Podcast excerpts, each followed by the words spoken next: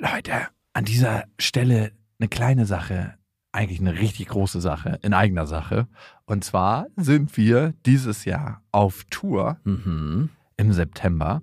Und wir sind in München, in Stuttgart, in Köln, in Wien, Frankfurt, Berlin, Leipzig, Hamburg. Und es ist immer so geil, auf Tour zu sein und alle mal zu sehen. Die Tour heißt Zu hart für den Podcast. Und das ist auch Ich bin Programm. gespannt, was da richtig hart sein wird.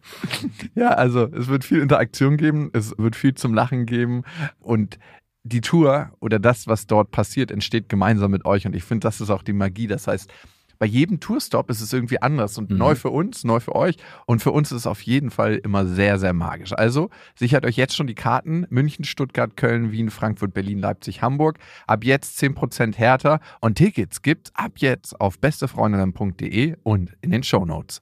Eins, zwei, drei. Ich habe, ich habe lieb. Nein, hat nicht Papa lieb. Weil ich das nicht so mag.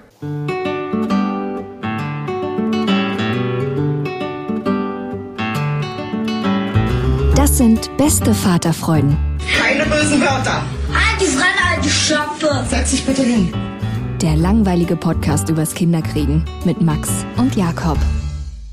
Hallo und herzlich willkommen zu Beste Vaterfreuden. Hallo, und wir sind heute zu viert, nämlich das Twin-Team ist bei uns. Das sind Nina und Lara. Und Nina hat sogar eine Tochter, Lea, und beide kümmern sich um das Kind, ne? Richtig. Aber ihr Ja. habt jetzt nicht so Mutter-Vater-Rolle irgendwie. Nein, nein, nein.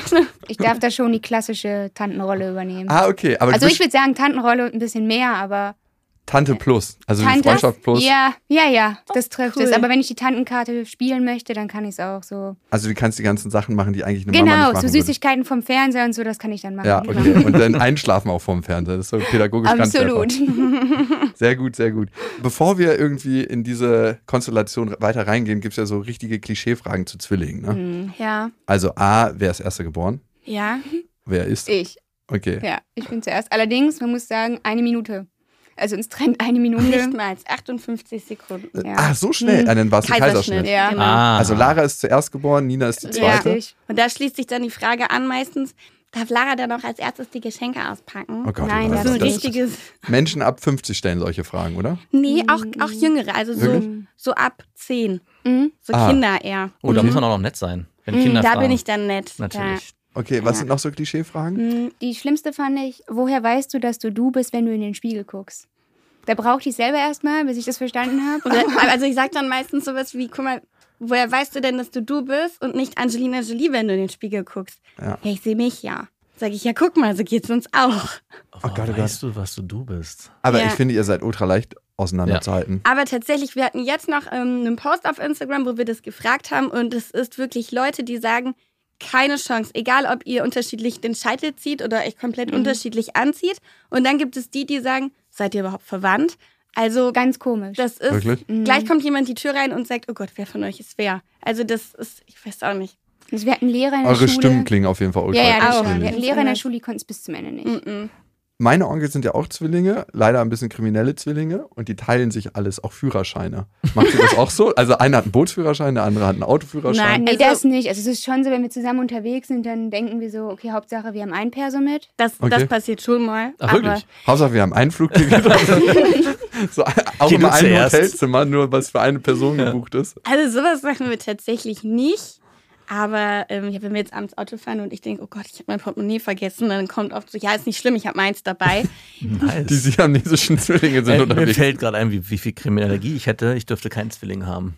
Ja, vor allem auch so bei Klausuren und so Äh, damals. Ja, da war es bei uns, also das haben wir uns nie getraut. Das Problem ist, wir waren in unterschiedlichen Klassen auf der weiterführenden Schule. Und wie soll ich sagen, das war eine Klassengröße von 30 und es waren halt nicht alle Schülerinnen so cool, dass sie nicht gepetzt hätten. Deswegen ging das nicht. Also, aber ja. Gab es auch mal, das ist eher eine beste Freundinnen-Frage, ein Thema mit Männern irgendwie, dass ihr alle, also Nee. dass ihr beide auf den gleichen Typen standen? Nee, zum Nee. Glück nicht. Oder Nee. ein Typ auf euch beide und dann nicht wusste, für wen er sich entscheiden kann? das hat er uns dann vielleicht nicht gesagt. Nee. Okay, Nicht Also- bewusst. krasse Abturner wahrscheinlich, auch wenn ein Das Typ so ankommt. Ja. Doch, aber ich weiß schon, dass es schon auch mal jemanden gab. Frag mich, ich weiß jetzt auch, aber das gab es auch schon, dass wir das Gefühl hatten, so, jetzt hat er dich gefragt, ob du Zeit hast und dann hast du gesagt, nee, du Ist passt ja gar nicht. egal, ich nehme dann einfach Und, die andere. ja, und Seite. drei Tage später ging dann bei ihr das Handy. 50-50 Chance, also Ja. 100 Prozent. Aber das sind dann die, die nur auf die inneren Werte stehen. Absolut. Crazy, crazy. Ähm, wie hat sich das eigentlich für euch entwickelt, beziehungsweise für dich, Nina, dass du gesagt hast, du willst Mutter werden? Also, dass ich Mutter werden wollte, das wusste ich schon ganz früh, aber ähm, ich sage das immer ganz schön. Die Lea war nicht geplant, aber absolut gewollt. Ich finde das immer so schlimm. Den Spruch kenne ich irgendwoher. Hä? Ich habe das nie so formuliert. Ich bin auch ungeplant Vater geworden. Ich hasse das, dass viele sagen, oh Mist, war sie nicht gewollt. Oder Und war dann- sie ein Unfall? Oder Sie war ist sie ein dann, Unfall, aber und ein dann sage ich gewollter. immer, hey Leute, das ist doch in der heutigen Zeit wie nicht gewollt. Natürlich war sie gewollt, sonst gäbe es sie hier nicht oder sie wäre nicht bei mir. Hm. Und genau, also dann war es halt so und Wie alt warst du, als du Mutter geworden bist? 21, äh, fast 22. 16. Äh, ich meine 14. Nein, warte mal. 2014 bin ich Mutter geworden. Ja. Okay, also wie alt warst du nochmal? 21. 22. 22. 29 Also, bist du jetzt. Ja. Rechnest du gerade aus, wie alt du bist? nein, ich, weiß nicht, ich bin 29. Okay. Gut. Und deine gut. Tochter ist Sieben. sieben Jahre. Okay. Da Ah, krass. oder? Schon so alt. Ja, Also ich sag's zehn dir. Jahre, dann ist sie aus dem Haus, ne? Ja. Hör auf, die wird immer selbstständiger, ja. Das ist so krass, ne? Wenn man als Elternteil nicht mehr gebraucht wird. Ich sag meiner Tochter jetzt schon immer, äh, dass sie nächstes Jahr ausziehen muss, weil sie dann in die zweite Klasse geht und dann ist vorbei. Und Ja. sie fängt schon an, Das das Angebot stellt sie dir, gibt sie dir früher, Wahrscheinlich, dass ja. sie auch gerne gehen kann, wenn du. Es ist eigentlich so krass, ne? Man ist ja Eltern sein Leben lang, aber so diese ganz intensive Betreuungszeit, das ist so gefühlte fünf Jahre oder so. Mhm. Ja, ich hatte Dass die, so, dass, die, dass die Kinder ohne einen so komplett aufgeschmissen sind. Ne? Ja, ja. Und jetzt ist es wirklich so, haben wir uns letztens noch unterhalten. Ja. Sie ist jetzt so selbstständig, dass angenommen, Nina wäre total krank. Mhm. Sie könnte theoretisch auf dem Sofa liegen bleiben und Lea könnte sich alleine Frühstück machen, alleine anziehen Mit und Auto allein zur zur Schule Schule, gehen. Ja, ja. Ja, aber wirklich, das ist, sie braucht mich immer weniger. Es ist leider so. Ja, das gibt einem ein komisches Gefühl, wenn man als Elternteil gebraucht wird. So ein richtiges, wohlig warmes Gefühl, oder? Ja, also ich muss sagen, die Momente, als, als wir hier hingefahren sind, musste ich mich ja auch von ihr verabschieden. Und wenn sie dann aber kommt und sagt, Mama, ich hab dich lieb und ich vermisse dich jetzt schon, das tut dann so gut. Ja, voll. Weil einfach die Tage davor ist es eher so dieses Augenrollen und geh bitte raus, ich kann das, geh, ich kann das. Umso schöner sind dann ab und zu so diese, da ist sie doch noch mein Mädchen, mein Vielleicht kleines. sind deswegen viele prominente Mütter einfach oft weg, damit sie dieses Gefühl öfters haben. Ja, stimmt, ne? Also ich weiß nicht, wie es bei Heidi Klum ist. Ich habe letztens erst einen Podcast mit jemandem aufgezeichnet, die hatten eine persönliche Nanny, die dabei war, auch mega praktisch, ne? Also das ist immer so, hey, Mutter sein und Kind kriegen ist easy mit dem Beruf vereinbaren. Ja, Wenn total.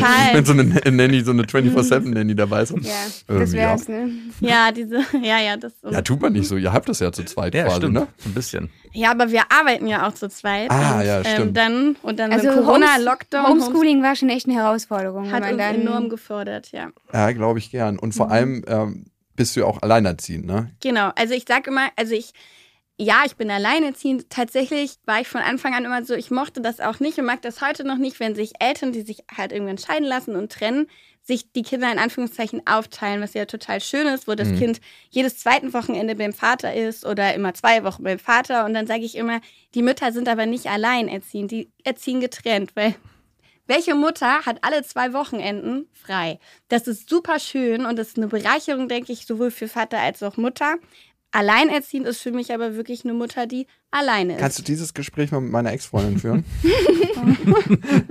ich habe meine Tochter immer das komplette Wochenende, jedes Wochenende ja. und äh, jeden Dienstag ab 14 Uhr. Mhm. Und mir kommt es immer so vor, wenn sie mit mir redet, dass sie alleinerziehend ist. So. Und ich denke mir so, ja, okay. ähm, Und dann ist meine Mutter noch da, die auch mehr machen würde, aber sie wird nicht gelassen. Also Ja, gut.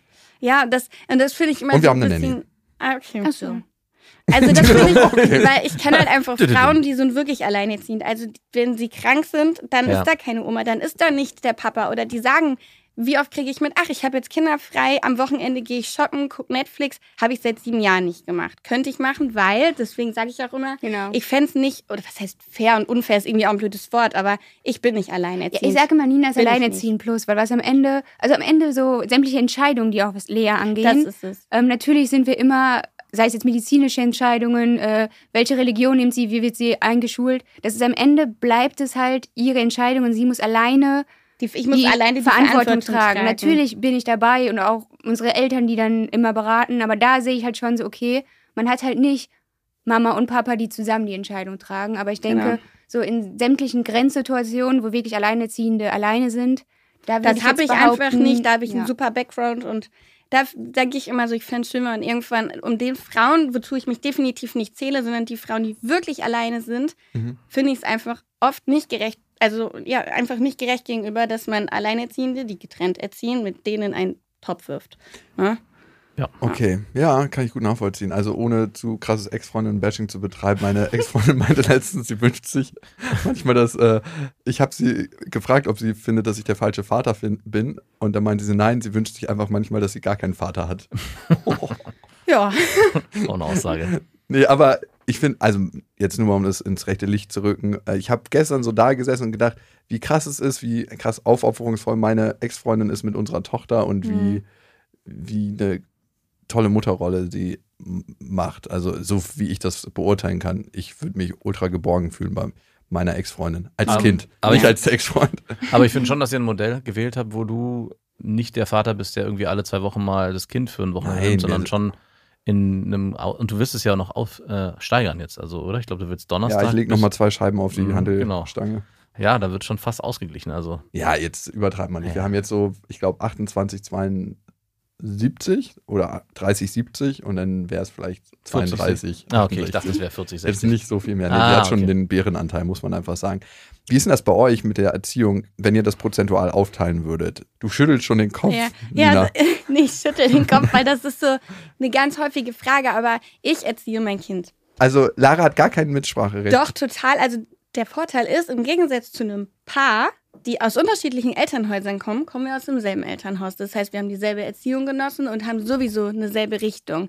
Wenn ich aber, weil wir zusammen mit Lea sind, dann bin ich schon die, die das Kind maßregelt oder so. Aber und wenn irgendwas gerade los ist, dann ist es schon so, dass wir uns abends hinsetzen und ich sage, boah, Lara, irgendwie muss ich da mal einen Weg finden. Aber wenn Lea dann bei ihr ist, dann macht sie voll ihr Ding und macht da weiter, wo ich aufgehört habe. Aber trotzdem, ja, ganz, ganz blödes Beispiel, ähm, wenn sie, wenn Lara jetzt meinen würde, schlagen ist okay, dann bin ich die Mutter und sage, äh, du schlägst mein Nicht- Kind nicht. Nicht, wenn ich dabei bin. nee, gar nicht. Also ich gebe halt so ein bisschen den Ton an, was, was die Erziehung angeht, was bei uns aber nie ein Problem war, weil wir eben eine unglaublich schöne Kindheit und auch Erziehung genossen haben, sodass wir da so d'accord miteinander Mhm. sind, dass das Und ich kann, ich kann Nina halt auch ganz gut sagen, wenn ich irgendwas richtig daneben fand. Also, Ja. keine Ja. Ahnung, äh, Nina, sorry, aber heute Mittag die in die Situation Mhm. war nicht dein Ernst, oder? Also von daher muss ich sagen, das. Aber ihr streitet euch nicht vorm Kind. Nee. Ich wollte nur so ein Also, Beziehungsklischee Mein, also ich sag mal, Meinungsverschiedenheiten wäre unnormal, wenn Kinder die nicht mitkriegen, finde ich Ja, auch völlig voll. in Ordnung. Aber wenn ich jetzt irgendwas sage, weiß ich nicht, ähm, ich suche jetzt gerade irgendein Beispiel, äh, sie hat drei Kekse gegessen und ich sage, nee, es gibt keinen vierten. Und wenn Lara der Meinung ist, ein vierter ist okay, Unter dann gibt, wirft die mir so Blicke zu. aber sie würde das niemals vor Lea sagen, sondern warten, bis sie weg ist und sagen, so, was spinnst du, warum gibt es denn nicht einen vierten? Ja. Aber genau, und da ist aber so der Punkt, wenn ich als Mutter dann sage, äh, gibt nur drei, dann Dann bin ich halt einfach nur die Tante und hab Pech. ja. Okay, wie fühlt sich das an für dich? Ich finde es ehrlich gesagt völlig in Ordnung, weil im Gegenteil habe ich aber halt auch den Vorteil, dass ich eben auch nicht die endgültige Verantwortung tragen muss. Stimmt. Das ist halt einfach so. Und ich weiß, wenn Nina irgendwie Ratschläge braucht oder eine andere Meinung, dann kann ich sie irgendwie meinen Senf dazugeben. Ja, so ein Ja. bisschen wie Beraterin oder Berater vom Bundeskanzler, von der Bundeskanzlerin sein. Also man hat viel Einfluss, aber man muss nicht den Shit tragen irgendwie. Die Verantwortung. Ja, Genau so. Seid ihr denn von Anfang an in der Konstellation? Also bist du von Mhm. Anfang an, also bei der Geburt, vielleicht nicht direkt dabei gewesen, aber doch, sogar also auch das. Ja, also warst du die Einzige denn? Naja, also es war ein Notkaiserschnitt. dabei. Von daher, es war eine Vollnarkose, ein Ah. Notkaiserschnitt, das heißt, keiner war Du dabei. warst die Einzige dann, die dabei Nee, war. tatsächlich habe ich draußen vorm OP gewartet mit meiner Mutter. Äh, aber ich war tatsächlich die erste, also ich habe Lea noch vor Nina gesehen, Ah, weil krass. Nina quasi noch in Vollnarkose war. Und wir wurden dann ich, mit meiner Mutter zusammen dann auf die Intensivstation zu Lea gebracht. Ja. Zum genau. Glück ist das nicht wie bei Küken, das ist das Erste, was sie sehen dann für immer als Mutter halt. Ja, stimmt. Und Ich habt hab ihr euch am Anfang dann die Aufgaben trotzdem geteilt zu 50-50 oder hast du den, oder ist es einfach organisch irgendwie entstanden, wer was macht? Ja, das war, Genau, ein, das also war ein schleichender ähm, Prozess. Lea ne? war ja ein sehr krankes Neugeborenes und das Mhm. heißt, ich brauchte so oder so viel Unterstützung, als sie nach Hause gekommen ist. Und so war irgendwie auch schon klar, jeder, der da war, hat mitgeholfen und so ist man, ja, man ist irgendwie so Mhm. zusammengewachsen dann als Team. Jeder Ja. hatte so seine Aufgaben oder sie hat dann mal dafür gesorgt, dass ich mal eine Stunde geschlafen habe. Hm. Ja. Ja, vor allem Kaiserschnitt äh, ist ja auch sowas, was physisch ganz schön einschränkt. Ja, erstmal, ich ne? hatte Notkaiserschnitt. Das ist Ah, dann nochmal so. Ah, wie meine. Äh, du nicht, nee, ne? ich hatte keinen Aber Notkaiserschnitt. beim Oder? meiner- Ist das ein Notkaiserschnitt bei mir gewesen? Wenn man am nicht bei mir. Ende, wenn man entscheidet dann so, es geht nicht, Kaiserschnitt, könnte Tatsächlich unter- unterscheidet man auch zwischen einer eiligen Sektio und einer Notsektio. Eilige. Ah. war's bei Eilige uns. ist zum Beispiel, wenn es zu einem Geburtsstillstand kommt und die Ja, ja, Hebammen genau, sagen, das war okay, bei das uns. Kind ist nicht mehr so gut versorgt. Aber dann hat man meistens immer noch so, Noch viel so Zeit, zehn dass die Minuten. Frau eine PDA kriegt oder so. Ja. Ah, okay. Und bei der Und bei ihr das ist quasi halt- so auf dem Gang mit dreckigem Besteck Rad.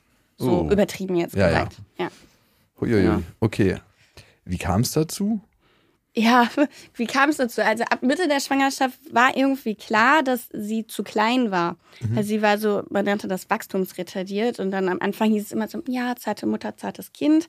Aber irgendwann passte das überhaupt nicht mehr zueinander. Das Problem ist, die Organe waren sowas von toppi und die Plazenta sah schnieke aus und so dass irgendwie keiner sich da einen Reim draus gemacht hat. Ja, und dann hieß es irgendwann, hm, ja, bleiben Sie mal im Krankenhaus und dann haben die ausgepackt. Vielleicht ist es das Syndrom, vielleicht ist es der Herz Herzfehler, vielleicht überlebt es das auch nicht. Also dann ging das so los mit den Spekulationen und durch Zufall war ich dann irgendwann im Krankenhaus und dann habe ich so einen Venensturz gekriegt. Und da hat sich eben die Plazenta abgerissen. Oh, okay. Genau, und sie ist dann quasi ja, dann ist ja der Blutkreislauf durchbrochen. Mhm. Das bedeutet aber, ich schieße das Blut in die Plazenta, da ist aber jetzt eine Wunde. Und das Kind tauscht Blut in die Plazenta aus, aber ja nicht mehr mit mir. Das heißt, sie ist so bildlich gesprochen in mir ausgeblutet dann und deswegen muss es dann super schnell gehen. Aber auch für dich eine Genau. gefährliche Ja, Situation. tatsächlich ja, wow. genau. Wie war das für dich? Also warst du dann in der tiefsten Panik, weil es ja nicht nur um dein Leben ging, sondern um das Leben deines Kindes? Ja, also ich weiß gar nicht mehr so viel davon. Ich weiß nur, dass ich kurz einen Krampf, also ich war in der Badewanne, weil keiner wusste, warum ich so Wehen habe. Und ich habe dann irgendwann nur zu ihr gesagt, ich so, hier stimmt was nicht, irgendwas stimmt hier nicht. Und ich war nicht an den Venenschreiber angeschlossen. Dann haben sie das angeschlossen und dann haben sie halt nur gesagt, ja, da sind keine Herztöne mehr. Und ab dem Moment habe ich nur noch immer geschrien, holt sie raus, holt sie raus. Krass. Und mehr weiß ich nicht. Ich weiß noch, dass ich zu der, ich weiß nicht, ob es eine Hebamme war oder eine Ärztin, die über mir hing, gesagt habe, stirbt mein Kind jetzt? Und dann hat sie nur gesagt, nee, so schnell lassen wir hier keine Kinder sterben. Aber ich wusste schon so, Ja. äh, also diese, diese Dynamik in diesem OP, so, ein, so eine Hm. Hektik, wie die sich angeschrien haben, da wusste ich, Das Ja, spürt man. irgendwas- Das stimmt hier ja, nicht. wollte ich sagen, ne, dass man die Atmosphäre spürt und als Ja. Mutter hast du ja dann auch einen Instinkt dafür, Genau. was gerade los ist. ja. Das muss ja sein, so wie so doppelte Todesangst, ne? nicht nur für sich selber, sondern Also um mich hatte ich zu keinem Zeitpunkt Angst. Ich weiß nicht, die Gedanken sind nur bei deinem Kind. Das ist dir eigentlich total egal. Aber Also, das ist super interessant, dass du sagst, die Stimmung in dem OP. Wir hatten bei meiner Tochter auch eine Not-OP, also einen Notkaiserschnitt. Und die war da, und ich war auch so, Herztöne wurden immer schwächer und es kam dann raus, okay, sie hat sich selber äh, in dieser Nabelschnur Mhm. eingewickelt und erwürgt sich. Und mit den Wehen presste sie sich sogar immer noch schlimmer Ja. raus. Und dann kam dann die Situation, und ich war auch so, um Gott, was passiert hier gerade? Aber im, OP war es dann ganz anders. Die Schwestern und der Arzt waren super ruhig, haben einen Ah, ganz okay. lässigen Kaiserschnitt gemacht. Und es hat mich auch sofort krass entspannt, Mhm. weil ich Ah, dachte, okay. okay, es scheint nicht so dramatisch zu sein, wie ich es gerade glaube, dass es ist. Ja. Sonst würden die hier wie wild das Blut spritzen lassen. Also wirklich schnell hier auf und raus mit dem Ja, Einer so so einfach bei rein, mir. spritzt Blut. So. Ja, und das, was du gerade gesagt hast, war Hektik ja. da. Äh, Ja. Also da sind die haben ja echt die Manschetten, die dann zu groß waren am Arm, haben sie gerissen, die sind dann rechts gegen die Fliesen geknallt Ah, ja, und da krass. wusste ich, boah, das, äh, wie die miteinander gesprochen haben und das war schon. Fuck, Also hat jeder sein Bestes gegeben, auf jeden Klar. Fall. Und da ist man vielleicht auch nicht mehr so hm. nett zueinander. Aber Ja. ist es auch auf der anderen Seite krass zu sehen, wie emotional die Menschen trotzdem werden, wenn es um Leben und Tod geht, die Ja. jeden Tag damit beschäftigt Mhm. sind, die Ja. jeden Tag mit so einem Thema dealen, dass es trotzdem für die so eine Herzensangelegenheit ist, sonst würden Ja. die auch nicht in diese Panik geraten. Genau, dann würden sie sagen, ach ja, eins schafft's nicht. Ja, obwohl Ja. Äh, äh, mein, unser Arzt, der die operiert hat, hat irgendeine Serie geredet, die er gestern geguckt hat. Oder nee, genau, aus der er rausgerissen wurde, weil er gerade jetzt hierher kommen muss und hat sich mit der Schwester darüber unterhalten. Das fand ich auch so. Ja, wahrscheinlich war das da noch in Vorbereitung, ne? Nö, die waren schon da, also man hat schon Schnippeln und Rucken gehört.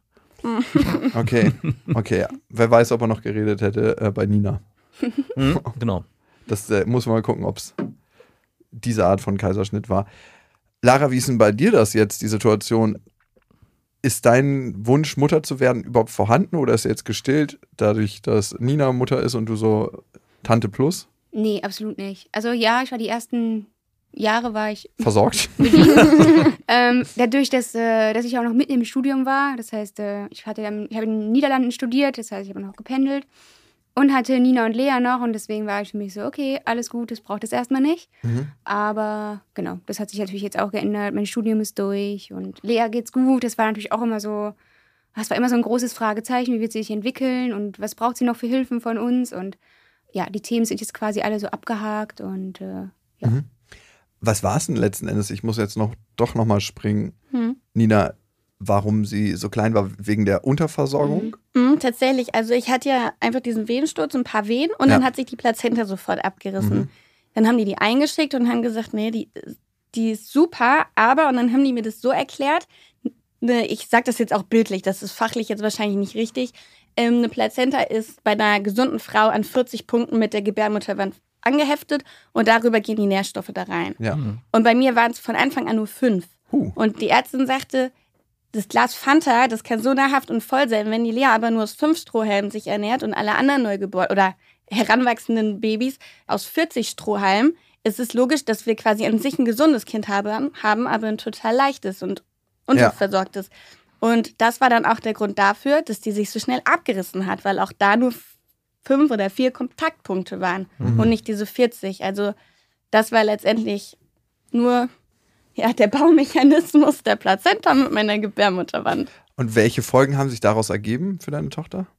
Also wir haben sie hatte einfach einen super schweren Start, dadurch, dass sie ähm, noch eine bestimmte Therapie auch gemacht hat nach der Geburt und das ist nichts, was man dem Neugeborenen wünscht. Also keinen menschlichen Kontakt und so weiter. Ach, sie ist dann quasi im Brutkasten erstmal gewesen. Ja, Nee, genau. im Sie wurde Gegenteil. tats- äh, im Gegenteil, sie wurde äh, ausgezogen bis auf die Windel und wurde runtergekühlt, wie in einem Science-Fiction-Film. Ja. Ach, wirklich? ja, das war ein Pilotprojekt. Man kennt es ja so ein bisschen. Wie oft hört man, das Kind ist behindert wegen der Geburt? Das ist Mhm. was schiefgelaufen, Sauerstoffmangel.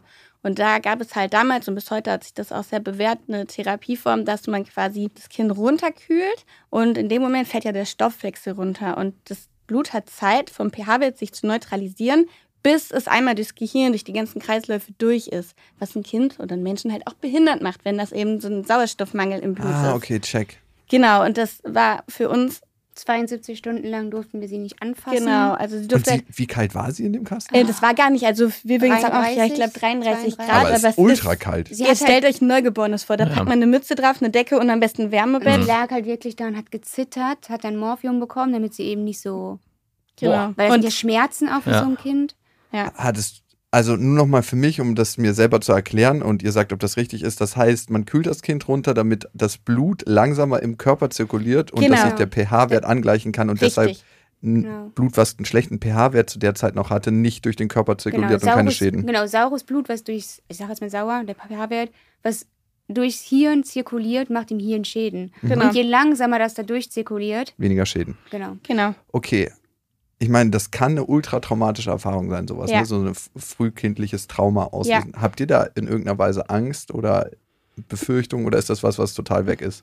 Nee, also ich sag immer, das ist nie weg. Also Kinder speichern sowas immer. Immer. Und wir hatte auch ganz, wir haben auch ganz harte zwei, drei Jahre gehabt. Also sie war ja total regulationsgestört, ne? Also das hat, hat einfach viel mit ihr gemacht. Sie ist zwar jetzt ein kerngesundes Kind, aber wir hatten zwei, drei doch heftige Jahre, dass einfach dieses Kind überhaupt ins Leben findet und weiß, was sie tun muss, dass sie essen muss, wenn sie Hunger hat. Also sie war so, ja, doch traumatisiert, muss ich schon so sagen. Also und seitdem Kälte, Kälte war, Kälte war für sie schlimm. konnte mit dem, also ein Kind, Lea baden, das war für sie schlimm, weil jemand, wo man sie aus der Badewanne genommen hat und die kalt war, Mhm. Genau. hat die um ihr Leben geschrien. Ah ja, okay. Genau. Das war eine Zeit lang lebensbedrohlich. Genau, sie hat auch zwei Jahre lang wurde sie künstlich ernährt, weil sie quasi durch diese Zeit, sie wurde ja gar nicht gefüttert oder hat direkt eine Sonde bekommen.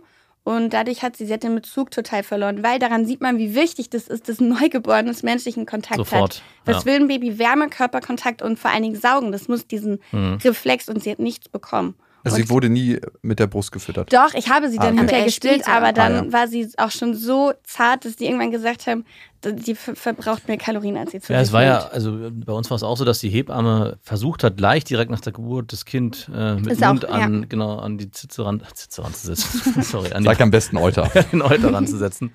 Ja, und ich dachte, was machen die denn da? Warum, warum schaffte das Kind nicht von alleine? Tut nur so was, was soll das hier? Und ich habe auch zu kapieren, dass es natürlich nicht das Kind von alleine kann und Ja. auch dann zu verstehen, wie wichtig das ist, dass es gleich das Erste eigentlich Ja. mit ist, dass es kapiert, okay, hier ist was, was ich brauche, hier, ist, Ja. hier kriege ich nicht nur meine Wärme, sondern auch meine Nahrung. Wenn das dann die ersten 72 Stunden wegfällt, Genau. dann muss das natürlich so ein Kind, kann es das nicht mehr so leicht lernen. Ne? Nee, genau. Ultra hart, diese Therapieform. Also klar, wichtig, dass keine bleibenden neuronalen Schäden entstehen, aber also auf emotionaler Ebene Ist es bitter, ist es ja. ein ultra krasser Schock. Ja, schon.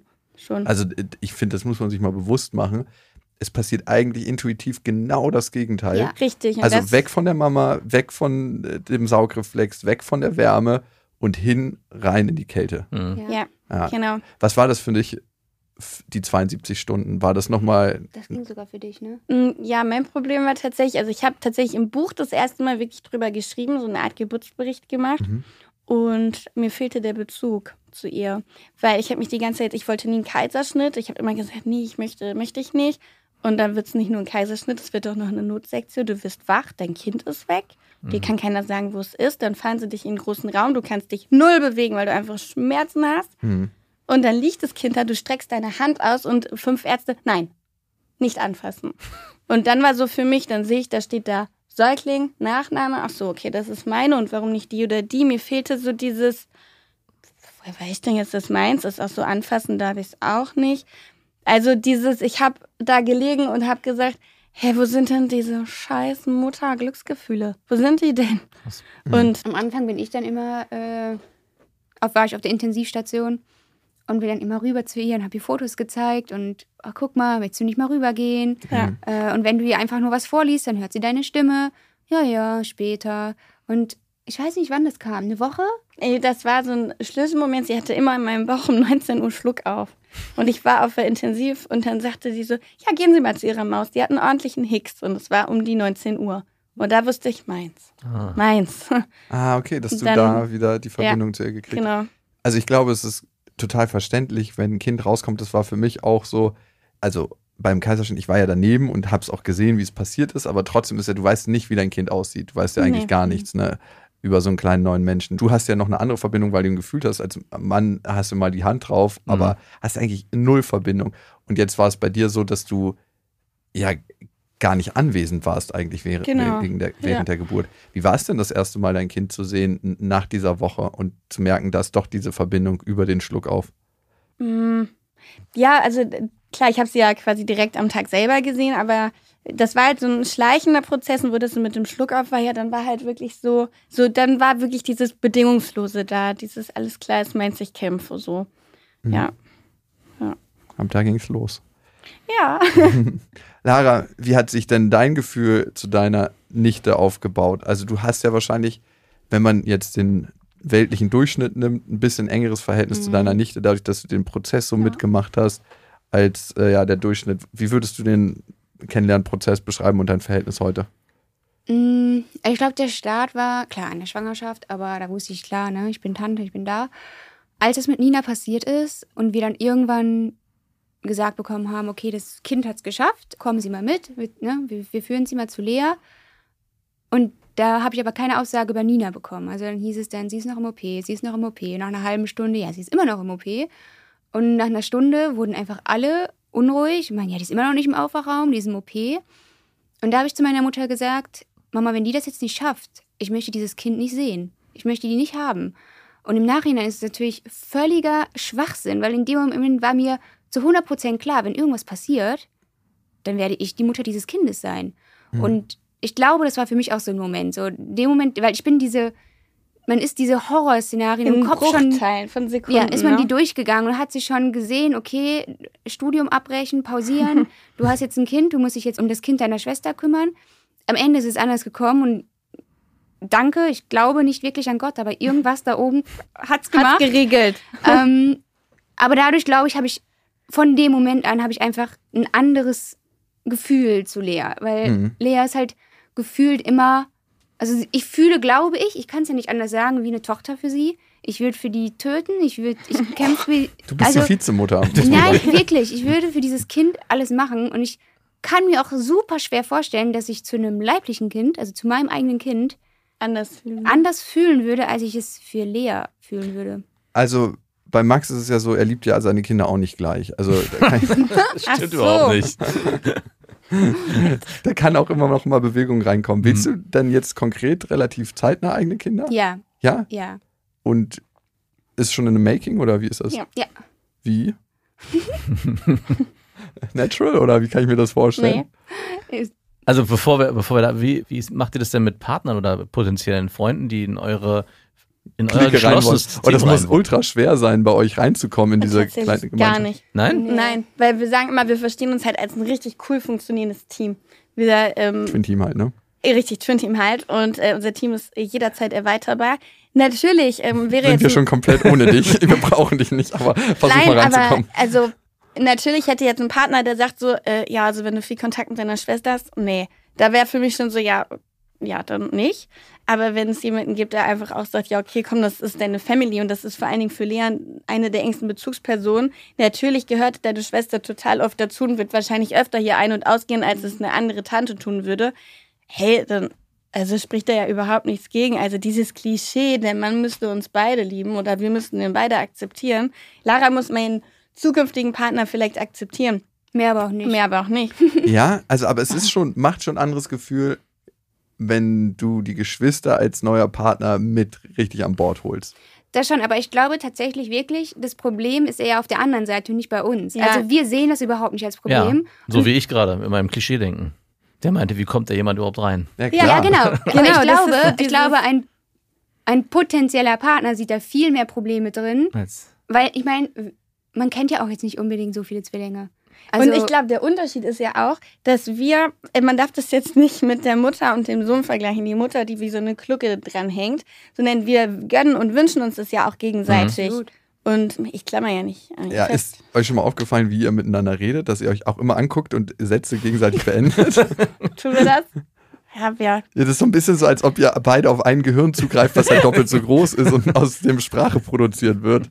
Es ist Ja. schon anders als Geschwister miteinander reden. Also Okay. no, ja. Zwillinge haben, glaube ich, also so ist es bei meinen Onkels zumindest. Man muss sagen, die sind jetzt mittlerweile 61 Jahre beide. Die wohnen immer noch in der gleichen Wohnung zusammen. Ihr wohnt nicht Wirklich? zusammen? Nee. Und die, einer war mal zehn Jahre verheiratet, aber die war gefühlt mit beiden verheiratet. Das war ganz schlimm. Das machen wir nicht. Und die kommen immer überall zusammen an und reden halt auch immer so aus einem Guss. Die waren auch zusammen im Gefängnis. Also, das war die auch noch nicht, ne? Ja, die haben Nein. Nein, war ich noch Als nicht. gutes Twin-Team gehört Sorry, man nochmal ins kann ich nicht Gefängnis. mithalten. das Knastteam. Okay, gut. Jetzt kommen wir mal, Lara, zu dir. ja, Du planst gerade konkret Mutter zu werden. ja, genau. In der horizontalen oder wie, wie kann ich mir das vorstellen? Nein, tatsächlich nicht. Es ist aber so, dass ich, ja, ich werde, ich werde tatsächlich schon nächstes Jahr 30. Aha. Und ich habe immer gesagt, okay. Ich möchte tickt. irgendwann Mama werden. Und so seit zwei, drei Jahren habe ich halt so gesagt, okay, ich möchte aber mein Glück nicht abhängig machen von einem Partner. Mhm. Also wenn er da ist, cool. Wenn nicht, dann möchte ich nicht mein Glück hinten anstellen und das dann davon abhängig machen. Und du bist jetzt auch nicht jemand, der sagt so, okay, der ist es jetzt, egal was. Genau. Genau, Das das, ist ist, natürlich die andere Option. Da kann Ja. man sagen, hey komm, gehst du halt mal feiern, One-Night-Stand, dann hast du es ja auch. Mhm. Finde ich einfach den falschen Weg. Auch Mhm. dem Kind gegenüber geht gar Und nicht. dem Mann gegenüber. und dem Mann gegenüber. Also da gibt es ja auch Danke für einen, die Ergänzung. einen Mann, entweder erfährt der Mann es nie. Zeuger bitte.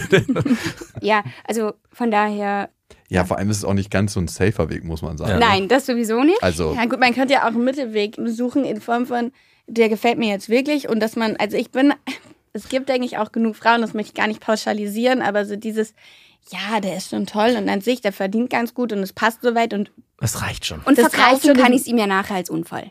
ja, oder, Ja. ja. oder meinetwegen auch, ne, ach, wir machen hier eine Happy Family und mal gucken, wenn das ganze Ding zwei, drei Jahre hält, ist ja super, danach kracht's und das möchte ich gar nicht sagen, dass das immer so ist, aber bevor man so sagt, so verzweifelt ist, weil man gerne ein Kind möchte, dann muss man einfach sagen, ja Leute, welche Zeit leben wir?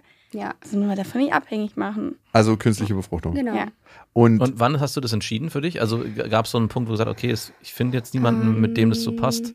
Es muss die Kunst, künstliche Also ich muss sagen, das, das war eher so ein Prozess, glaube ich. Mhm. Also es ist so seit zwei, drei Jahren in meinem Kopf und letztendlich in, also Vor einem Jahr, ne? ja, vor einem Jahr ungefähr. glaubst du, wenn deine Schwester nicht dieses Modell leben würde, also eigentlich alleinerziehend, würde das für dich anders sein? Weil jetzt ist es ja ein Modell, was du schon Mhm. vorgelebt gekriegt hast. Und Irgendwie. wahrscheinlich auch siehst, wie gut es funktioniert in eurer Also ich glaube Vielleicht, ja. schon, also weil das ist natürlich auch ein Mittenpunkt bei meiner Überlegung gewesen, dass ich gesagt habe, okay, guck mal. Hier passt eigentlich kein Ähm, Mann rein. Nee, überhaupt nicht. überhaupt nicht, aber ein Partner ist halt keine Garantie. Also nur weil ich mit einem Mann zusammen ein Kind bekomme oder auch andersrum, es geht gar nicht auf die Geschlechter jetzt. Mhm. Also nicht unbedingt, wenn Mann und Frau ein Kind zeugen, sind sie auch per se als Eltern fürs Kind da. Mhm. Ich habe einen Bruder, der hat eine Frau, da ist alles quasi im klassischen Familienmodell, ist super. Ich sehe aber auch, dass es mit Nina, bei Nina funktioniert. Und deswegen sage ich halt, es ist per se fürs Kind, das ist mal einfach meine Meinung, nicht zwingend notwendig, Vater und Mutter zu haben, um gut aufwachsen zu können. Mhm. Und Genauso vor wie ich der Meinung bin, biologischen. Genau, Also- genauso wie ich der Meinung bin, dass ein Vater, wenn Vater ein Kind großzieht und der hat ein, eine gute Connection fürs Kind, der hat vielleicht noch eine Oma, der hat noch Geschwister, halt Eine einfach, dass das Kind halt vielleicht noch eine zweite, dritte Bezugsperson hat, ist es nicht per se das Kind gefährdet, nur weil es nicht mit der leiblichen Mutter aufwächst. Ja, denke ich auch. Also Ähm, meine Mutter sagt ja. immer, ein Mensch braucht eigentlich nur eine gute Person. Mike Tyson hatte seinen Trainer, aber er ist trotzdem durchgedreht. Ja, absolut. Ähm, ich meine, was viele sagen dann so, ja, äh, du, du scheißt dann auf den Vater. Überhaupt nicht. Ich bin auch voll der Meinung, jedes Kind hat das Recht zu erfahren, wer der Vater ist, Mhm. wer diese Person Wurzeln ist. sind, ja. Weil man kann hundertmal sagen, man kann auch mit anderen Bezugspersonen aufwachsen, absolut. Aber es kommt der Moment, wo man seine Wurzeln kennen möchte. Mhm. Und äh, das finde ich halt wichtig, dass man da Antworten geben kann. Da wären wir beim One-Night-Stand, da könnte es schwierig Da wird werden. es schwierig. Ja, Ähm, stimmt. Also wirklich. Nein, aber das Genau. ist es und das ist auch, tatsächlich führen wir viele Interviews und ganz oft wird dann so eine fiese Überschrift gewählt im Mhm. Nachhinein. Das Twin-Team sagt, Kinder brauchen keine Väter. Totaler Quatsch. Hatte ich auch gerade Kannst du mal kurz schon. aufschreiben? Ähm, Männer sind obsolet, das Twin Team. aber das ist natürlich überhaupt nicht das, Überhaupt was wir nicht. sagen sollen. Und ähm, ich finde, ein Kind, dann kann man das auch umdrehen. Ein Kind braucht keine Mutter.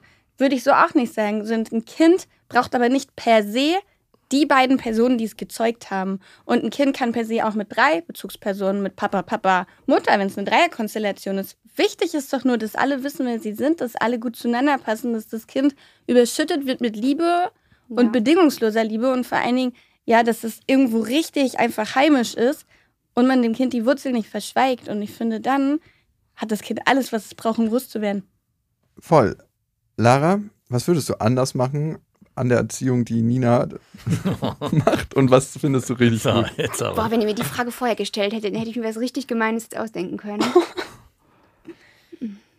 Weil man guckt sich das ja schon an. Ich gucke mir das bei meinen Schwestern an und weiß zum Beispiel, bei meiner kleinen Schwester würde ich in manchen Situationen ein bisschen härter durchgreifen, Mhm. obwohl es wahrscheinlich nichts bringen wird. Mhm. Die hat so, so einen ultra intelligenten kleinen Sohn, der mich immer richtig krass herausfordert. Der ist so richtig so, ist schon total frech, weil er einfach super schlau ist und dann auch immer so Argumente bringt, wo du denkst, so, scheiße, okay. ähm, und äh, bei meiner großen Schwester würde ich, glaube ich, ein bisschen loser lassen. Ja, so, weil, also ich, auch bei deiner kleinen Schwester würde ich manchmal ein bisschen mehr Grenzen setzen und bei deiner großen würde ich ein bisschen mehr Freiheit geben, wenn ich Ja. mir aussuchen durfte. Ich finde es schwierig. Ich glaube halt immer, man hat immer leicht Tränen, bevor Ja. man selber in Situation ist. Also mein Bruder ist das beste Beispiel. Der hat auch immer gesagt, so, boah, ja, also wenn das mein Kind wäre, dann jetzt ist er Papa. Und ich glaube, er wird die ganzen Kommentare zurücknehmen. Mhm. Von daher, nee, es gibt jetzt nichts, wo ich sage, das finde ich, würde ich per se anders machen. Man soll sich auch in die Erziehung anderer nicht einmischen, ja. eigentlich. Absolut. So genauso, es geht dich nichts an, was andere Menschen über dich denken. Genau. Also Ja. A, weil es immer eigentlich falsch ist, also das ist nie, was man selber so denkt und B, weil es auch nichts ändert. ja. Das Man- ist es. Okay, gut. Wie weit bist du denn in deinem Prozess, Lara? Ist schon ausgesucht, bezahlt, alles durch? Oder was machst du genau? Welchen Bezahlt. Weg hast du jetzt gewählt? Also die äh, Befruchtung über eine. Befruchtung über eine Samenspende. Genau, richtig. Ja. Kannst du den so definieren, so äh? Körpergröße, ähm, Status, Intellekt? Nee, so, also so, so, wie sich das viele vorstellen, ist es nicht. Das ist jetzt nicht wie bei Sims, ne? Nee. Ah, ja, gut. Spender Ich es jetzt noch nicht gemeint. Wir Wir, hatten, wir hatten mal eine Biologin die da. sich auch äh, künstlich hat befruchten lassen und die war auch hochschwanger. Ja. Und die konnte sich das, glaube ich, vorher Ja, zumindest das kommt- kategorisch Es aussuchen. kommt immer drauf an, noch so ein bisschen, welche Samenbank Mhm. äh, das ist. Ähm, und was man für den Spaß ausgeben möchte. Ja, tatsächlich, wobei da sind gar nicht so krass die Unterschiede. Die Es Länder haben halt unterschiedliche Kriterien. Ist, genau, also Okay. für mich war halt so oder so äh, nur eine offene Samenspende kam für mich in Frage. Dadurch, Das heißt? Dass das Kind nachher mit 16 oder 18, das ist unterschiedlich, irgendwie die Möglichkeit hat, den Vater zu kontaktieren. Ah ja, okay. Und da eben, ja, fand ich einfach wichtig, dass das Kind die Möglichkeit hat zu sagen, hey, hier zurück. bin ich, äh, wer bist du? Und, ähm, Ich bin weg. Und ähm, genau, dadurch konnte ich halt auch in Deutschland, also in Deutschland ist es zum Glück sowieso nur so erlaubt. Mhm. Ja. Ey, Und mein der- Kumpel der wird auf jeden Fall viele Anrufe kriegen. Dein Kumpel? Na, der weiß doch, Ja, wer. ja, ja, stimmt. Der wird Anrufe kein kriegen. Jay? Ja, der hat ein paar. Hast du die schon befruchten lassen oder kommt es Ja, ich habe fünf Versuche hinter mir, bin Ah. gefühlt eine halbe Million ärmer. Na, Das glaub ich. ähm, ja, also es ist, äh, man, man stellt sich den Prozess leichter vor, als er Ah. ist. Aber Das ist schon eine Riesenherausforderung. Also sowohl finanziell Mhm. definitiv als auch emotional. Mhm. Ja. Also wir, wir reden ja ganz offen über das Thema halt auch auf Instagram und ja, versuchen so ein bisschen auch zu sensibilisieren, weil das muss man sich erstmal leisten können. Und ich finde, Allerdings. dieser Kinderwunsch muss doch einer jeden Frau und auch einem jeden Mann, ich meine, das ist leider alles noch mal ein bisschen schwieriger, der kann sich nicht künstlich befruchten lassen, Leihmutterschaft ist alles leider noch viel, viel weiter Mhm. weg. Aber das ist auch so ein Punkt, wo wir sagen, Leute, da muss jetzt mal was passieren. Warum ist das so teuer? Weil, ganz ehrlich, also ich meine, wie viel Samen verliert ein Mann an sein Leben? Also es ist ja Das man, ich Das glaube, ist- das ist das sind die ja, natürlich. Auch. Aber was, äh, wer stößt sich an diesem ganzen Prozess gesund? Natürlich nicht der also die, die Kliniken, die Medikamente, also das darf man nicht unterschätzen, die sind unglaublich teuer. Ja. Wow, ich habe übrigens letztens gehört, ich habe mit einer Pharmavertreterin gesprochen und das teuerste Medikament, was die haben, das ist eine Krankheit, das ist ein- eine Genmutation, das haben nur zwei Menschen auf der Welt. Es kostet ein Schuss, eine Spritze, zwei Millionen. MSA.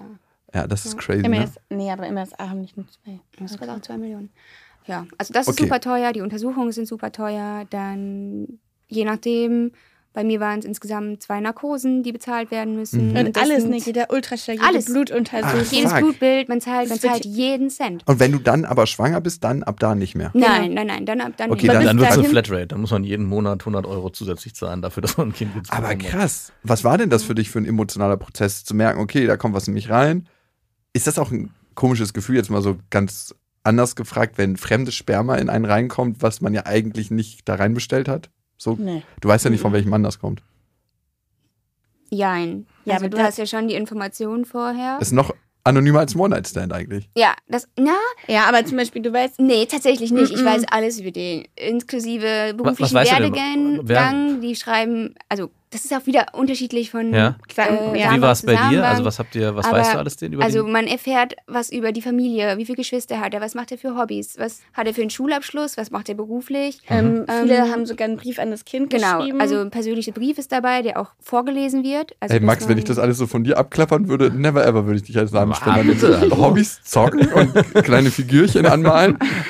Abschluss Abitur, okay. Ein Geschwisterkind, mit dem du nicht so viel Kontakt hast. Nur es geht. Ja, stimmt jetzt mehr. ähm, Danke für aber wenn ich das über mich lesen würde, würde ich auf jeden Fall auch mich nicht Nein, auf ich auch nicht. Gerade gerade auf gar keinen Fall. Okay, ist dann vielleicht für euch nicht so zu empfehlen als So, wir, wir haben Geldeinnahme. genug gespendet, aber es wurde nie abgeholt. ja, gut. Jeden Tag warten wir auf die E-Mail.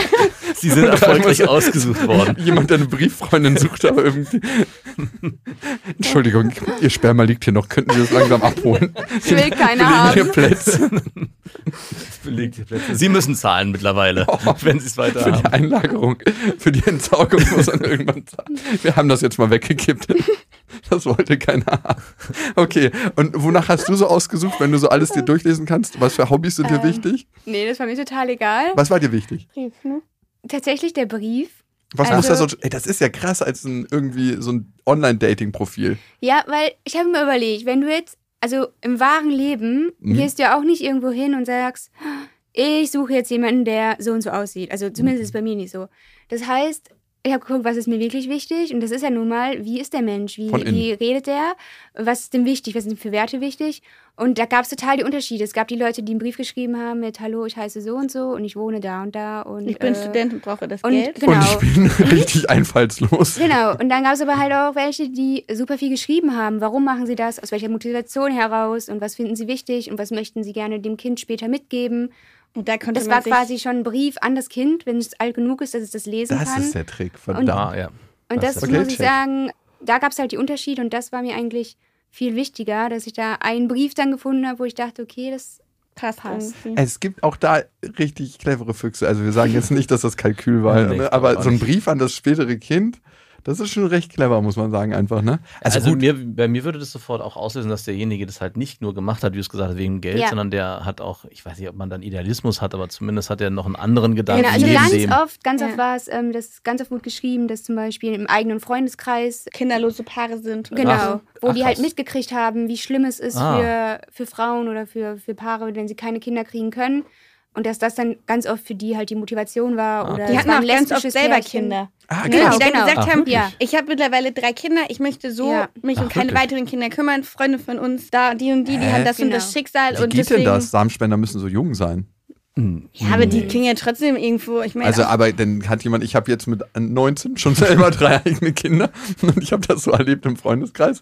Ich glaube, man darf keine Samen mehr spenden über, ich weiß es nicht. Das weiß ich nicht, das, Das kann sein. Samenspender müssen relativ jung Ja, sein im das Verhältnis. Also, es ist jetzt nicht nicht mehr so, mit 15. Auf jeden Fall sind Nee, da glaub ich sehr, sehr viele Familien so dabei. 83 Ah, das meine nicht letzte. Spende. Ja, also ich fand, Wow. und ich, ja, finde ich Und das ist dann toll. schon wieder, war auch schon wieder so ein Kriterienpunkt für mich, weil ich denke, okay, Also, dass es auch okay ist, wenn ich mir überlege, also ich glaube, ich, selbst wenn ich es wollen würde, das würde eine riesen krasse Diskussion auslösen, wenn ich meiner Frau sage, ey, ich würde jetzt gerne Samen spenden, weil ich, Wo warst du? Weil Bei ich den Gedanken- wieso? weil ich Ja. gern den Gedanken schön finde, Aber ich auch weiß andere. nicht, wenn deine Frau aber viel, vielleicht auch ähm, ein anderes Bezug zu dem Thema hat oder Ja. so, dann, also ich glaube halt schon, ich glaube, sowas machst du halt nicht, weil du abends auf die Idee kommst, ne? Ja, na gut, wir hatten mit jemandem gesprochen, der hat es wirklich gemacht, weil er das Geld brauchte. Damals. Ja, weil er Bock drauf hat. Ey, der hatte aber auch Bock an dem Gedanken, muss Stimmt, man sagen, stimmt. dass seine Kinder überall in der Welt ja das verteilt war sind. nochmal ein ganz anderer. Da war so ein Ego-Thema noch mit. So, ja, es ist Oh. einfach so. Hm. Das hätte ich halt tatsächlich nicht. Wenn du mich fragen würdest, würde ich Samen spenden. Ich glaube, wenn ich mich mehr empathisch da einfühlen würde, dass einfach bei manchen Menschen diese Unabhängigkeit, dieses Bedürfnis danach so groß ist und dass es auch so einen Schmerz auslöst, wenn man halt nicht Mutter oder Vater werden kann. Aus diesem Gedanken ja. Mhm. Aber was mich immer ein bisschen davon abgehalten hat, war, dass ich eigentlich nicht entscheiden kann, mit wem ich dann Eltern werde. Hm. So, weil ich mir denke, Mhm. irgendeine, mit der ich never ever ein Kind kriegen wollen würde, schnappt sich mein Sperma. Also es ist jetzt auch kein heiliger Sperma oder so, Ja. aber die nimmt sich den dann und ich werde Vater. Du weißt, also ich hatte, Ja. bei mir war es der, war der erste Berührungspunkt, wo ich gesagt habe, das ist auch wirklich was Gutes, äh, wo ein Freunde von uns oder von meiner Frau, da konnte der Mann kein Kind kriegen. Die haben es lange probiert und dann Ja. wird natürlich immer als erstes an der Frau rumgedoktert, warum kriegt die Frau kein Kind? Warum Ja, bist du nicht? Und äh, bis dann irgendwann mal rauskam, okay, das ist der Mann, aha. Der hat so dünnes Sperma. Ja, wirklich, da waren die Sperma, es waren so wenig und die waren so schwach, dass es halt nicht funktioniert hat. Und da waren die kurz, gab es halt auch noch die Option, dass sie haben dann jetzt ein Kind mit dem Sperma bekommen. Es war die letzte Option, irgendwie das ganz einzusetzen und dann eine künstliche Befruchtung darüber zu machen. Aber selbst da waren die Spermien eigentlich zu schwach für. Glücklicherweise hat es geklappt. und die waren auch kurz geschafft. davor. Genau, und die waren auch kurz davor, eine künstliche Befruchtung machen zu lassen. Und da war für mich auch okay, das ist natürlich super ätzend, wenn du als Familie, und das kann ja auch sein, kein Kind zeugen kannst, Genau. obwohl du so einen starken Kinderwunsch hast, weil einer der beiden nicht kann. Und wir waren ja auch, also meine Frau und ich, kurz vor der Situation, weil bei meiner Frau auch so eine Situation vorherrschte, dass sie nicht schwanger werden konnte. Und dann musste sie so einen Kickstarter, nenne ich das immer, nehmen. Die waren auch in so einer Fertility Center, dann musste sie warm geschossen werden mit so, einem, mit so einem Medikament. Und wir mussten so, okay. an bestimmten Tagen äh, Sex haben, als, dieses, als sie das genommen haben. Und dann hat es zum Glück auch geklappt. Aber wir waren, wir waren auch kurz davor. Was machen wir, wenn das nicht klappt? Ne? Dann hätte man sich auch über solche Sachen Gedanken Ja. machen müssen. Und das ist nochmal, finde ich nochmal ganz wichtig, weil ich denke, viele und auch wir jetzt, Samenspende ist immer erstmal so, ja, warum? Und das ist irgendwie, die machen nur fürs Geld und das ist eigentlich so ein bisschen nicht verrucht, aber ich habe Ja, immer so schon. schon, ne? Genau. Mhm. Und das ist aber gar nicht oft bei denen, die das machen, darum geht, ah, ich will unbedingt ein Kind, natürlich auch. Aber es hat noch ganz viele andere Gründe, Glaube warum ich man das machen kann. Ja. Ich glaube, in dem Moment, wo du keinen emotionalen Bezug zum Thema hast, kannst du ein Urteil darüber fällen. Sobald du emotional Mhm. damit Bezug aufbaust, ist das Urteil eigentlich weg. Ja. Und jetzt hast du fünf Versuche. Mhm. Wie viel gehst du noch? Alle? Er hat mir noch, also noch denke ich nicht darüber nach. Okay. Ist vielleicht auch wahrscheinlich das bessere Mindset. Ja. Weil sonst verkrampfst du dich und denkst so, okay, jetzt sind es nur noch drei oder zwei oder ein oder Ja. also. Ja. Aber du schließt es jetzt auch nicht aus, wenn du jetzt in der Zeit. Wie wäre es eigentlich, wenn du jetzt, wenn es klappen würde und du lernst jetzt einen Ja, Typen kennen und der sagt so, gefragt. wow, okay, ähm, wäre jetzt auch kein Problem, dass äh, ich könnte nochmal nachschießen. Also ich habe, also wie wäre das? Du meinst jetzt, wenn ich schwanger wäre und dann Du bist gerade schwanger geworden, du hast gerade gehört, du bist schwanger geworden, dritter Monat irgendwie und lernst dann einen Typen kennen, wo du sofort im ersten Moment merkst, krass, irgendwie, wenn ich mir was vorgestellt hätte, dann wäre es immer dieser Typ gewesen. Ja, schwierig, wobei ich denke halt da wieder, so spielst ja mit offenen Karten. Richtig. Und Mhm. äh, dann denke ich mir halt, ich habe mich ja bewusst für dieses Kind entschieden. Und es ist, gehört dann zu mir. Und Ich finde das gar nicht so schwierig. Und der, der jemand, der dann dazukommt, kommt halt dann zu uns in dem Fall schon. Mhm. Was ja niemals ausschließen würde, dass ich sagen würde, also dass man mit dem Partner auch ein Kind bekommt. Wie wäre es denn so erziehungsmäßig? Dann darf der bei dem einen nicht mitbestimmen und bei dem anderen schon? Absolut nicht. Also entweder bekommt man die zusammen, die Kinder, also das Kind. Also nee. Du bist nicht mein Vater. Sorry. Ich denke, ich bin halt auch so mit so Stiefvätern groß geworden, die haben das öfters von mir gekriegt und dann habe ich halt ordentlich von Mhm. denen gekriegt. Und ähm, so in Extremsituationen war das so ein Klischee natürlich, dass Ja. du bist nicht mein Vater und du darfst nicht über mich bestimmen und dann war ich schon irgendwie im Schwitzkasten drin. Also dann hat er doch das geschafft. Aber das ist ein Thema, glaube ich. Also ist das überhaupt ein Thema für dich gerade? Nee, ne? Nee, also ein Thema ist es nicht, aber es ist für mich halt auch kein Problem, wo ich drüber nachdenken muss, Ja, weil ich halt denke, richtig. Also ich sehe da, das ist halt wieder so, ich glaube, andere sehen da gerade viel mehr ein Problem drin, weil die sagen, weil die direkt denken so, aha, eine Frau, die ist alleine, die möchte zwingend alleine ein Kind auch immer, bekommen. die ist ja noch jung. Wenn die jetzt 40 wäre, dann kriegt sie bestimmt keinen Mann mehr ab. Aber das ist Oh so dieses, Gott, oh Gott, oh Gott. Aber für mich dieses ist selber das ist so das, was also es ist so, ein- so ein Schwarz-Weiß-Denken und das Ja. habe ich halt gar nicht. Ich möchte einfach für mich gerade selber in der Hand haben, dass ich glücklich werde. Und wenn jetzt, wenn ich einen Partner kennenlerne, dann schließt das eine das andere überhaupt nicht aus. Im Gegenteil, Genau. das wird mich wahrscheinlich noch glücklicher machen. Und ich glaube, ein Mann, der so sagt, so, boah, das finde ich alles total grauenhaft. Der wird eh und nicht zu mir Das passen. wird Der ja würde eh zu nicht dir, ja. passen. Wollte ich gerade sagen. Das- Ab- Wie gehört denn das für dich zusammen, Mutter werden und glücklich sein? Also bist du jetzt glücklich gerade? ja, also, was ist falsch zu sagen? Zufrieden vielleicht? Ich finde, Glück ist immer so ein genau, Moment. genau. Ich bin zufrieden, ich bin gesund, ich habe alle Lieben um mich herum sind gesund, äh, ich bin zufrieden mit meinem Leben, so wie es ist. Und trotzdem ist man natürlich ne, mit 29, Studium beendet, beruflich hat man Fuß gefasst, hat man irgendwann das Gefühl, und jetzt? Und das ist halt so, den Moment habe ich jetzt seit zwei, drei Jahren und deswegen habe ich persönlich für mich das Gefühl, um glücklich zu sein, fehlt mir Mama zu werden. Okay, ich fand es ganz interessant. Ne? Manchmal, wenn man Themen nicht so 100% emotional zu sich nimmt, dann redet man in der dritten Person über sich. Und du bist gerade in die Echt? dritte Person geswitcht. Hab ich gar nicht gemerkt. Ist da irgendwas bei dir, wo du sagst, da gibt es Berührungsängste oder so, wenn man beruflich alles geschafft hat und 29 ist, dann kommt irgendwann der Wunsch auf? Also, das ist ja nicht so für per se für jede Frau, ne? aber für nee, dich ist es so. nicht. Würdest du sagen, da hast du noch ein Thema oder ist es vollkommen, bist du da vollkommen rein mit? Nee, da bin ich vollkommen rein. Was mich oder was uns viel mehr stört, ist, äh, vielleicht habe ich auch deswegen in der dritten Person gesprochen, dass man indirekt von der Gesellschaft auch genau das, dass das erwartet wird von einem. Mhm, voll. Ähm, na, du hast jetzt dein Studium beendet, beruflich läuft's doch. Wo ist der Mann du gehst auf eigentlich? die Du, 30 du zu. bist doch so attraktiv, warum, Warum- findest du denn niemanden mehr? Genau. Oh Gott, kam, kam so eine Sprüche schon? Warum? Ja, Verstehe ich nicht. Verstehe ich nicht. Du kannst doch jeden haben. Warum bist du noch nicht verheiratet? Oh Gott, verheiratet ist auch so ein Thema. Ja. Noch. Im Ruhrgebiet. Ist, und das ist Ja. halt so ein bisschen, das ist eigentlich das. auch das, wo ich dachte, so, nee, also die Gesellschaft oder ihr macht hier nicht die Regeln. Nee. Und Ja, man muss sich auch immer fragen, wenn man über die Gesellschaft redet, wir sind ja auch beide Teil der Gesellschaft, uns ist das relativ gleich, ob eine Frau mit 29 ein Kind kriegt, wenn sie ihr Studium abgeschlossen hat. Also ist auch, für mich ist es auch völlig egal, ob jemand Kinder hat oder nicht. Ich glaube, es ist immer so eine Wechselwirkung aus, ne? Den Kontaktkreis, mit dem man ist und manchmal ist es auch die ältere Generation, die so das Ja, definiert. und ich glaube, ganz viele definieren ein Bild für andere, weil wenn sie außerhalb der Norm, die sie gesetzt haben, für sich selber leben, mh, erzeugt mir das innerlich Druck. Wenn du jetzt sagen würdest, hey, ich will gar keine Kinder, ich will so mein Ding machen, Mhm. was auch immer es ist, entsteht ja immer ein Referenzwert für einen selber oder so ein Vergleichsbild. Und manche haben ein Problem damit, weil sie nicht 100% ihr Leben gelebt haben und deswegen wollen sie ein anderes Leben über jemanden stülpen. ja, absolut. Das, das merken wir auch auf Genau. Instagram. Also Wie ist denn da die äh, Kritik eigentlich? Oder die, ist es eher positiv, negativ? Ist es durchwachsen? Also ich würde sagen, 95 Prozent sind voll fein damit. Ja. Mhm. Die finden das toll und Wir waren noch nicht auf eurem Instagram. ja, okay, dann sind es halt Nein. dann sind es nur noch 94 Ja. Prozent. Aber wie du schon sagst, bei den anderen 5 Prozent, und dann gibt es natürlich auch die, die ganz offen und ehrlich, ich sag mal, Kritik äußern in Form von, finde ich mutig, könnte ich mir für mich aber nicht vorstellen. Mhm. Und das sind ja auch so Sachen, wo ich voll fein mit bin. Das, Das passt ja auch nicht Ne? für jeden. Ist Ja, ja ja, auch voll. Super so. Und dann gibt es aber die, die halt den falschen Ton wählen und dann von ekelhaft äh, sprechen. Wow. Oder das ist eine Kindeswohlgefährdung. Hate-Follower.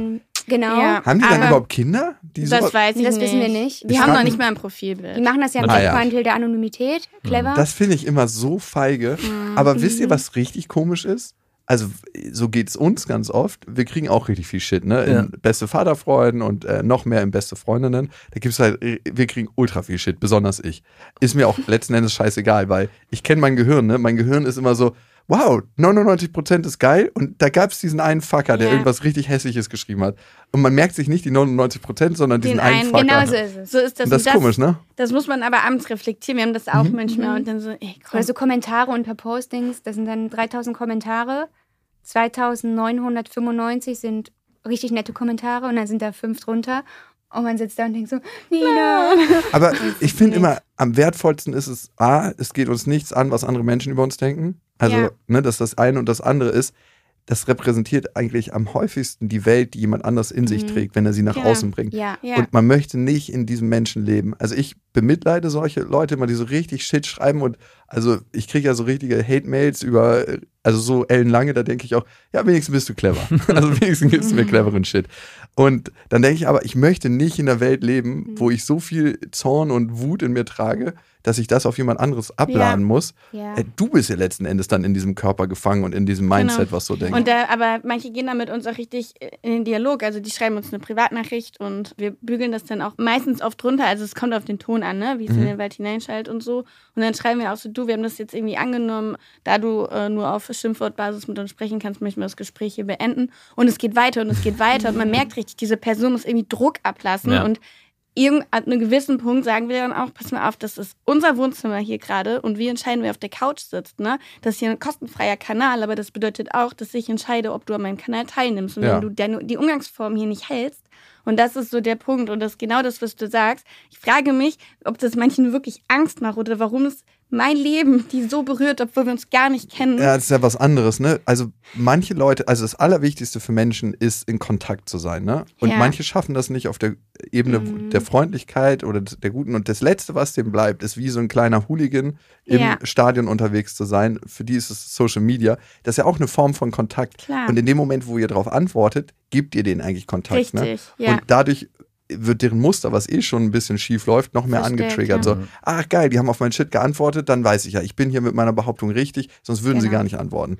Richtig, ja. Und klar, müsst ihr irgendwie einen Weg finden, als Influencer da drauf Genau. zu reagieren. Aber Ja. ich finde das Bild ganz schön, was ihr aufmacht, nämlich du bist hier auf meiner Couch und ich entscheide, wann du rausgehst. Mhm. Ja, das soll auch gar Ja. nicht überheblich klingen oder so, aber ich, Nee. ich, es ist ja Wir sagen auch ganz oft so, das ist, das, das ist in dem Moment das Problem eigentlich nicht von uns, Hm, Wir sind nicht das der Ge- Problem, gegenüber dir ein sondern das Problem. ist das Problem von dem anderen und der darf es gern behalten.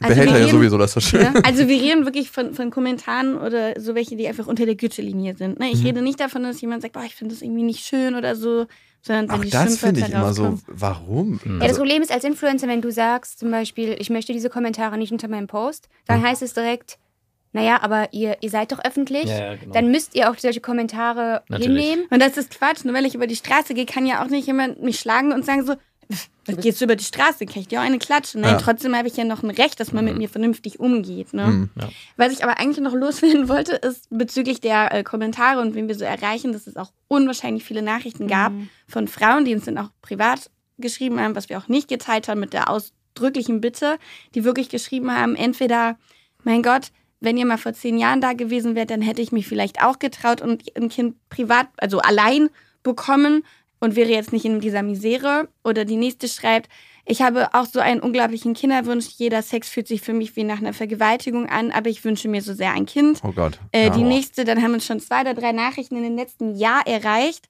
Hey Mädels, ich wollte euch nur sagen, tatsächlich habe ich morgen endlich meinen Termin mit der Kinderwunschbehandlung. Ihr habt mir so Mut gemacht. Oder hey, heute Abend habe ich es meinen Eltern erzählt. Also, wo wir so merken, wir, wir bewegen da Mhm. auch wirklich was. Ja, und da sind wir bei den 95 oder 97 Ja. Prozent des Kuchens, die nicht verschimmelt sind. Und darauf sollte Ja. der Fokus liegen. Und gibt euch das Motivation so für eure Arbeit? Absolut. Total, total. Und trotzdem wollen wir ja doch immer wieder gerade stellen, wir sind jetzt nicht die, die hingehen und sagen so, das ist jetzt das neue Bild, Mutter zu sein. Überhaupt nicht. Nein, nur, man Die muss ja den. Horizont erweitern. Es gibt Ja. so viele Möglichkeiten. Und ich finde, das sollte einfach genauso einfach irgendwann integriert sein. Genauso wie wir nicht der Männerwelt abgeschworen haben. Ja. Überhaupt nicht. Nur ich möchte einfach nicht mein, ich sage immer, ich habe mein Leben selber in der Hand und in dem Moment, wo ich sage, mir fehlt gerade ein Kind, um glücklich zu sein, sage aber, ich brauche dafür einen Mann, was auch rein biologisch so ist, dann mache ich mich ja voll abhängig und das möchte ich nicht.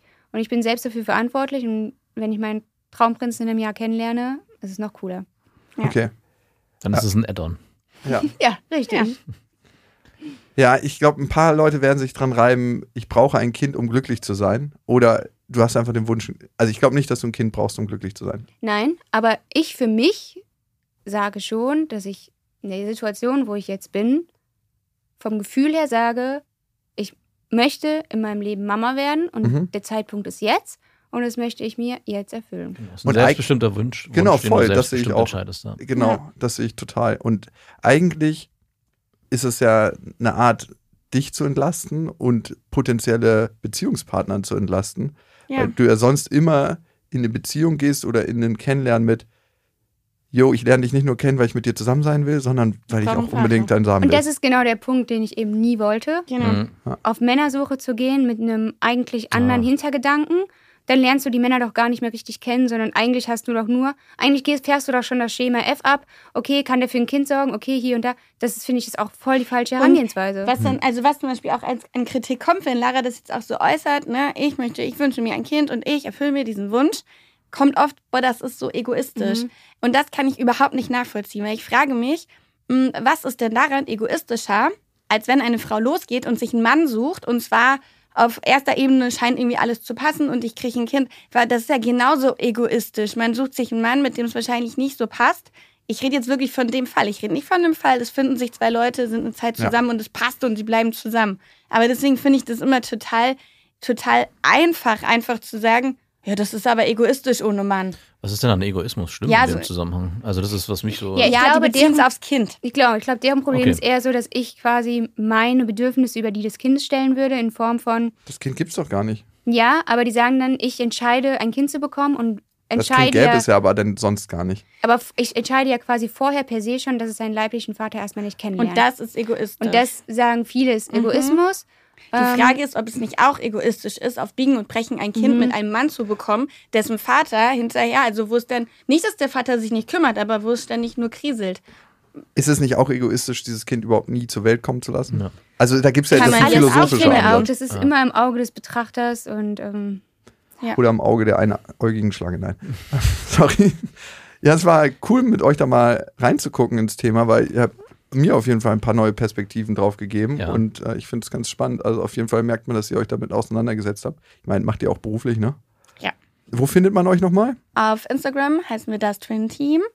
Genau, und äh, wir haben jetzt vor kurzem, was heißt vor kurzem, auch im Doch, Juni, kurzem.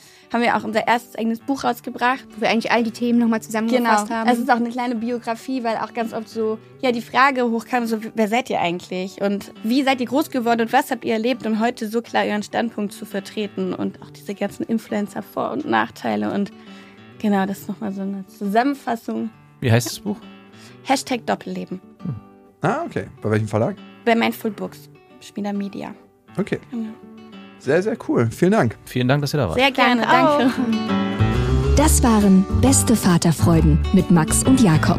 Jetzt auf iTunes, Spotify, Deezer und YouTube. Der 7-One-Audio-Podcast-Tipp.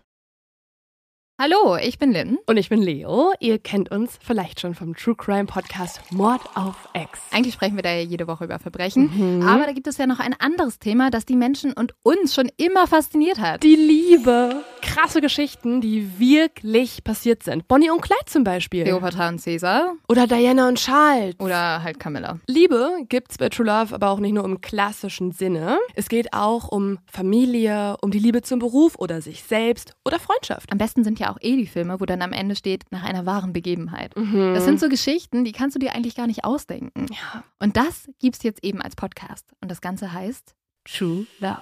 Ja, der Name sagt's eigentlich schon. Aus True Crime wird True Love. Krasse Geschichten, Plot-Twist und verrückte Protagonisten. Es ist also in anderen Worten ein Podcast für alle, die True Crime hassen, aber auch für alle, die True Crime lieben. Macht euch bereit für ein neues Podcast-Genre, True Love. Oh, ich kann es gar nicht abwarten, euch die Geschichte zu erzählen von zum Beispiel dem Jungen, der nach seiner Mutter gesucht hat. Jahrelang, auch wenn ich wahrscheinlich dabei heulen werde. Oder die Geschichte von Sissy. Also der Film ist nichts dagegen. Ab dem 20. Oktober, überall wo es Podcasts gibt, True Love. Echte Geschichten, wahre Liebe. Voller Werbespruch, oder? Ja, aber es ist ja auch schön. Der Podcast macht ja glücklich. Ja, deswegen jetzt am besten direkt abonnieren.